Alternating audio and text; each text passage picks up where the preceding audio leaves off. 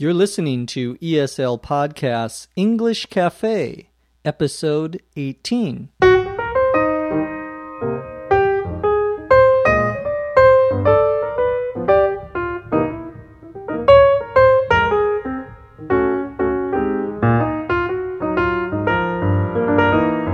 Welcome to English Cafe, episode 18. I'm your host, Dr. Jeff McQuillan coming to you from the Center for Educational Development in beautiful Los Angeles, California. On today's cafe, we're going to talk about Mardi Gras.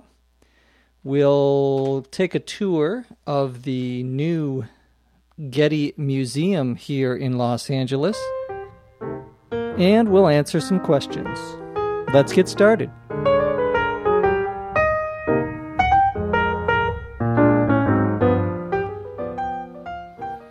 This past weekend, my wife and I went to a new museum. Actually, not a new museum, it's an old museum that has been had been closed for a few uh, years, about eight years, I think, eight, nine years, and has just reopened.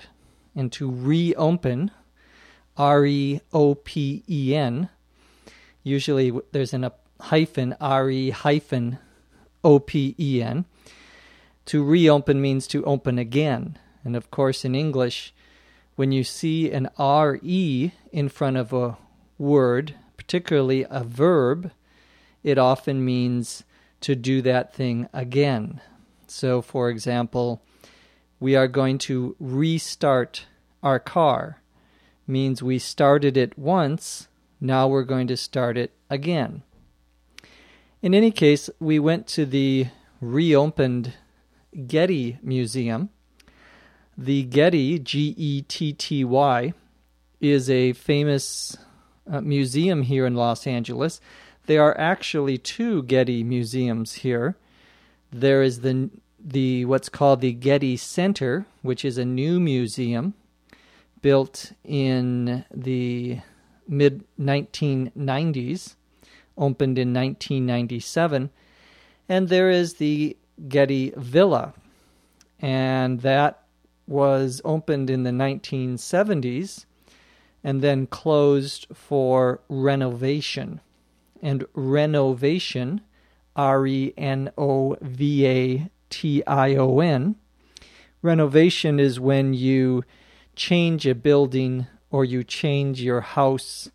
You may add uh, a new section. You may take down a wall, what we would say tear down, T E A R, down.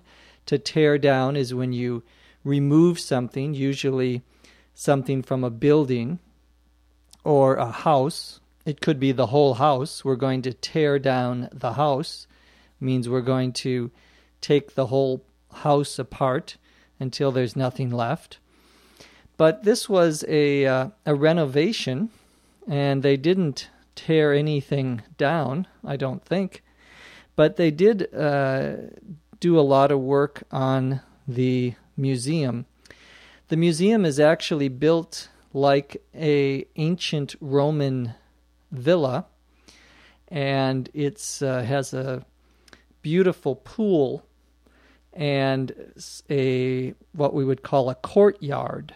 And a courtyard c o r t y a r d all one word courtyard is usually a an open space that is surrounded by walls. There are walls on two three sometimes four sides of the open space. That is a courtyard and it's a beautiful uh, museum. The museum houses a antiquities collection. When we say it houses, H O U S E S, uh, to house is to uh, to have inside of it. Now, of course, house is also something you live in as a noun, but as a verb, to house means that it contains, it has inside of the building. Usually use that verb with museums. Well, the Getty houses antiquities. Antiquities are very old art objects, usually ancient, and we are talking here about ancient Rome and ancient Greece.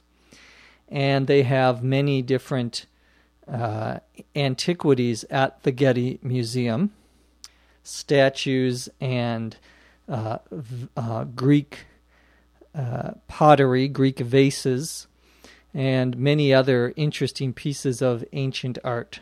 So, if you come to Los Angeles, you will definitely want to visit the Getty Museum. The other uh, topic for today's podcast is Mardi Gras. Now, actually, I should have talked about Mardi Gras on Tuesday. Uh, today is Thursday, but on Tuesday was the actual day of Mardi Gras. Now, many of you know that Mardi Gras, M A R D I G R A S, two words, is a French uh, term. That means, we would say in English, Fat Tuesday. But no one calls it Fat Tuesday, everyone calls it Mardi Gras. And Mardi Gras is a celebration that lasts usually a week or more, but technically it's just the Tuesday before uh, the beginning of Lent. Lent, L E N T, is a period of 40 days where Christians, Catholics in particular, prepare for the big celebration of Easter in the Christian church. And Lent is a time for fasting. To fast, F A S T, as a verb, it means not to eat very much food, sometimes not to eat any food. But now it's usually just uh, eating less food during this 40 day period. The first day of Lent is called in English Ash Wednesday. A S H, Ash Wednesday. And Ash Wednesday is the beginning of this 40 day period when you are supposed to uh, prepare yourself and make often make sacrifices. To sacrifice means that you give something up, you don't do something that you could do. And that's part of this, uh, the idea is it is part of a spiritual preparation. Well, before, traditionally, these 40 days, since uh, you knew that you couldn't really have any big parties, in uh, it used to be that you couldn't even eat meat in the entire 40 days. So uh, there was always big celebrations before the beginning of this 40 day period of Lent. And that was your last chance. And Tuesday, Mardi Gras, is the last day before you have to stop eating meat and when you begin to fast. And so there was always many celebrations. Uh, in the United States, the most famous place for the Mardi Gras celebration is in the city of New Orleans. You might hear that pronounced New Orleans in Louisiana. And unfortunately, this was the city you probably know that had a a large hurricane that uh, we would say hit New Orleans, and the city is still very much damaged but they are having a Mardi Gras celebration in New Orleans. And the reason why it is uh, famous in New Orleans is because the state where uh, New Orleans is, this is called Louisiana, was originally settled or founded by the French. That means the French were the first Europeans to get there and uh, there's still something of a French influence. And uh, because the French, uh, many of the French were Catholic, uh, they had this Mardi Gras celebration. Of course, the most famous Mardi Gras now, probably at least in the United States, when people think of Mardi Gras, they often think of Brazil and the Mardi Gras celebrations in cities like Rio de Janeiro. So uh, we did not have any Mardi Gras celebration here in Los Angeles, not much anyway. Now let's answer some questions.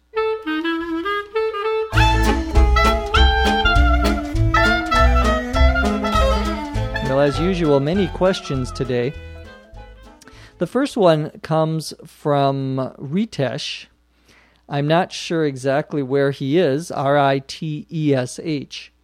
He wants to know the difference between the expressions have to and need to. I have to go, I need to go. Really, they mean the same thing usually. Um, if we say, I uh, have to buy some new shoes.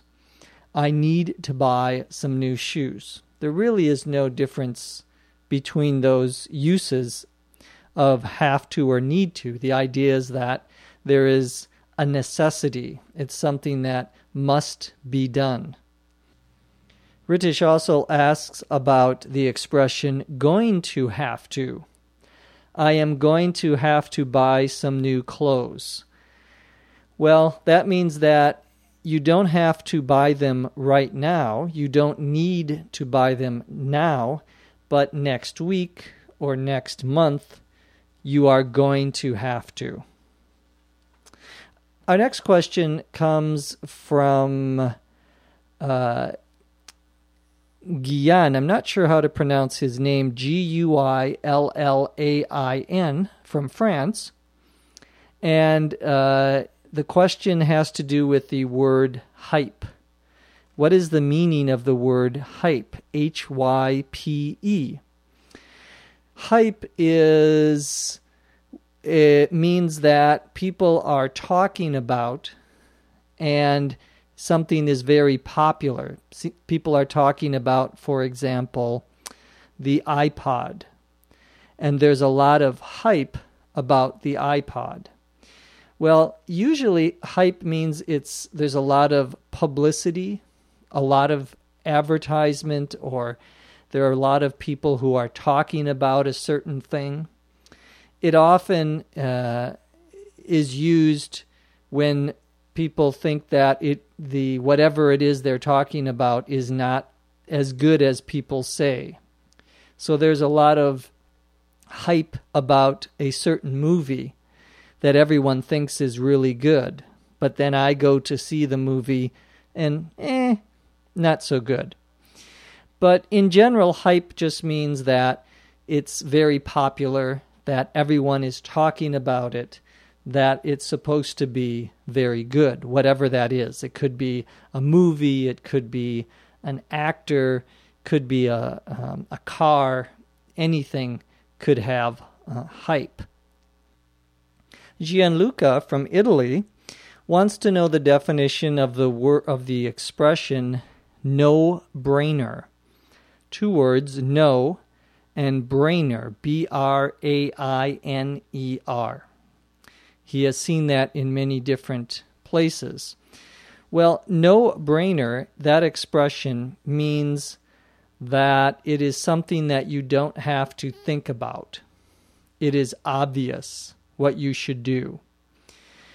The word brainer, of course, comes from brain, and your brain is in your head. It's what, well, it should be in your head. Uh, and that's what you use to think the expression no brainer means you don't need to use your brain, that the answer is so obvious. Usually it's when we are talking about a action that has to be taken.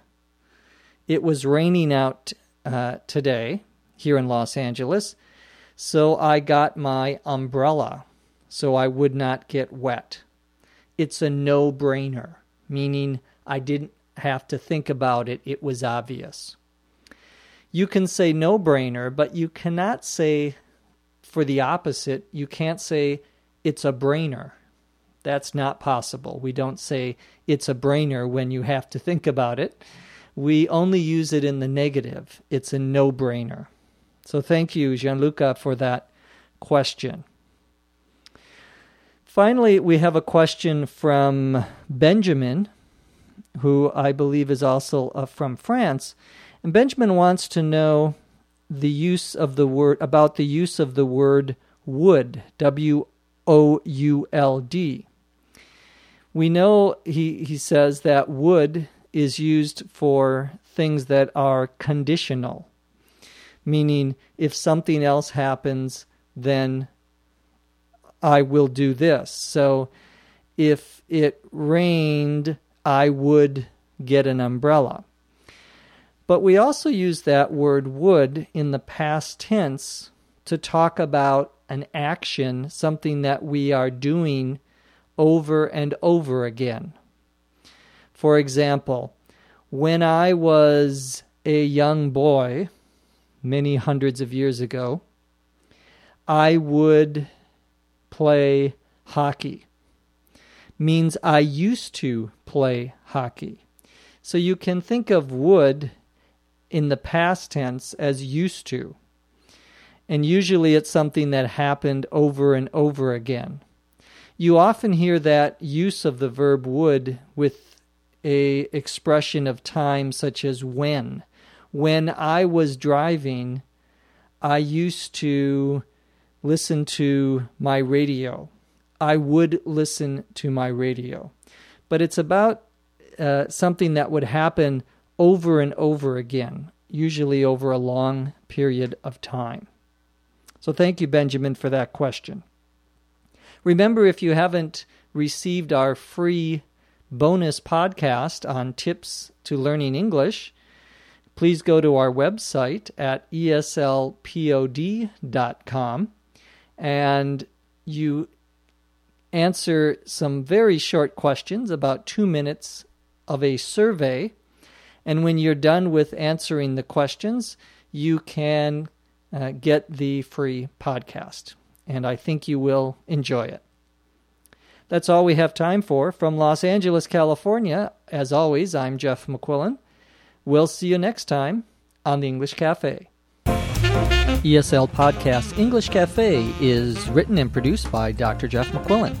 This podcast is copyright 2006 by the Center for Educational Development.